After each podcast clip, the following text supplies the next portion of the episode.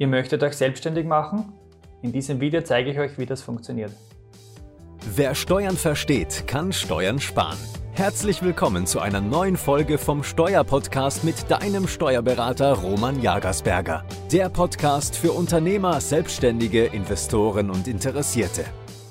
Ihr habt eine gute Geschäftsidee und wollt dies in die Tat umsetzen, das heißt, ihr wollt euch selbstständig machen, entweder neben eurem Hauptjob als Angestellter oder ihr sagt, nein, ihr startet gleich voll als Unternehmer los, dann gibt es gewisse Schritte einzuhalten. Das heißt, einerseits einmal ist die Frage des Gewerberechts. Darf ich diese Tätigkeit machen? Brauche ich dafür eine spezielle Gewerbeberechtigung? Beziehungsweise ist das ein konzessioniertes Gewerbe? Darf ich das überhaupt? Brauche ich eine Berufsberechtigung dafür und so weiter? Da gibt es einiges zu klären. Da würde ich ein Gespräch mit der Wirtschaftskammer empfehlen.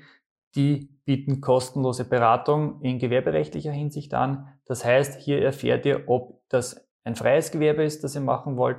Dann ist das alles kein Problem. Ihr könnt diesen Gewerbeschein beantragen, müsst dann natürlich auch die Wirtschaftskammermitgliedschaft bezahlen, die Grundumlage und seid dann sozusagen vom Gewerberecht her schon Unternehmer. Geht es um ein konzessioniertes Gewerbe, dann müsst ihr gewisse Befähigungen vorweisen können. Das heißt zum Beispiel in der Baubranche, in der Gastronomie, wie auch immer, müssen gewisse äh, Befähigungsnachweise erbracht werden. Bei dem Beratungsgespräch in der Wirtschaftskammer kommt auch das Thema Neugründungsförderung zum, zur Sprache. Diese sogenannte Neufölk bietet dem Jungunternehmer die Möglichkeit, gewisse Gebühren im Zuge der Gründung einzusparen. Ja, wenn das alles erledigt ist, habt ihr den Gewerbeschein in der Tasche und könnt weiter zum nächsten Schritt kommen.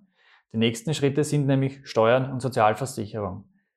Fangen wir mit der Sozialversicherung an. Ob ihr sozialversicherungspflichtig seid und vor allem in welchem Ausmaß hängt natürlich auch vom Umfang eurer Tätigkeit ab. Das heißt, seid ihr angestellt und wollt ihr nebenbei eine selbstständige Tätigkeit machen, dann gibt es unter Umständen eine Befreiung von der Krankenversicherung und von der Pensionsversicherung. Das heißt, ihr bezahlt nur die Unfallversicherung. Das sind pro Monat knappe 10 Euro. Ihr seid somit unfallversichert und braucht keine weitere Versicherungsleistungen zahlen. Überschreitet eure Tätigkeit jedoch gewisse Grenzen, im Grunde die zwölffache Geringfügigkeitsgrenze pro Jahr, dann seid ihr auch kranken- und pensionsversicherungspflichtig, dann wird's teuer. Der dritte Baustein sind die Steuern, denn auch das Finanzamt möchte kräftig mitverdienen.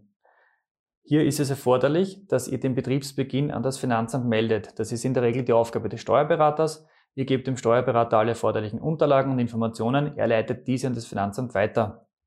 In weiterer Folge bekommt ihr, falls ihr noch keine habt, eine Steuernummer, gegebenenfalls auch eine Umsatzsteueridentifikationsnummer. Das ist diese ATU-Nummer, mit der ihr dann im geschäftlichen Leben auftretet. Ihr seid dann auch von der Finanz überwacht. Das bedeutet, ihr müsst jährlich eine Einkommensteuererklärung abgeben. Da gibt es gesetzliche Fristen, die einzuhalten sind. Ein weiteres Thema ist auch noch die Umsatzsteuer. Wenn ihr mehr als 35.000 Euro Umsatz pro Jahr habt, Umsatz bedeutet Einnahmen, nicht Gewinn, sondern meine Einnahmen. Wenn ich über die 35.000 Euro komme, dann muss ich auf meine Umsätze auch Umsatzsteuer verrechnen. Je nachdem, welche Leistung ich anbiete, können das 10 oder 20 Prozent Umsatzsteuer sein. Das auch bitte beachten. Das wäre aber ein Fall, den ihr bitte mit eurem Steuerberater besprecht. Denn euer Steuerberater steht euch nicht nur im Zuge der Gründung mit Rat und Tat zur Seite, sondern sollte eigentlich ein treuer Begleiter euer Unternehmerleben lang sein.